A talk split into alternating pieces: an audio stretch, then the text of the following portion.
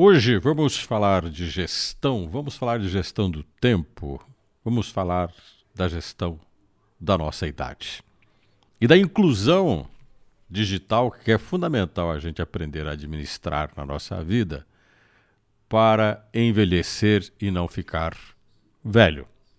Veja, eu sou um cara quase chegando aos 60, tenho 57. Meus pais tem 80 para mais, assim como o meu sogro e a minha sogra.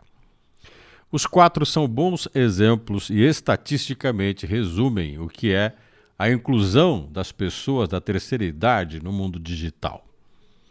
Enquanto meu pai aprendeu e desaprendeu a lidar com o celular, não consegue. A minha mãe, à força, aprendeu a usar o WhatsApp e só. Meu sogro lida razoavelmente bem com os aplicativos de comunicação. E só. Não se arrisca.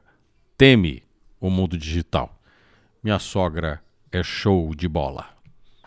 Manja muito. Divulga inclusive o seu trabalho, que é ensinar tricô de forma fantástica no Instagram. Na estatística se comprova que um terço das pessoas da terceira idade no Brasil sabem usar a internet. Dois terços, 70% não. Os dados são do IBGE. E segundo o DIESE, que é o Departamento Intersindical de Estatística e Estudos Socioeconômicos, nós temos hoje 37 milhões de pessoas com mais de 60 anos parte considerável delas tem limitações em sua vida pessoal e profissional porque não tem acesso à internet. Se tivessem, a vida ia ser bem melhor. E olha aqui, 75% das pessoas com mais de 60 contribuem com a renda familiar, trabalham, poderiam gerar mais.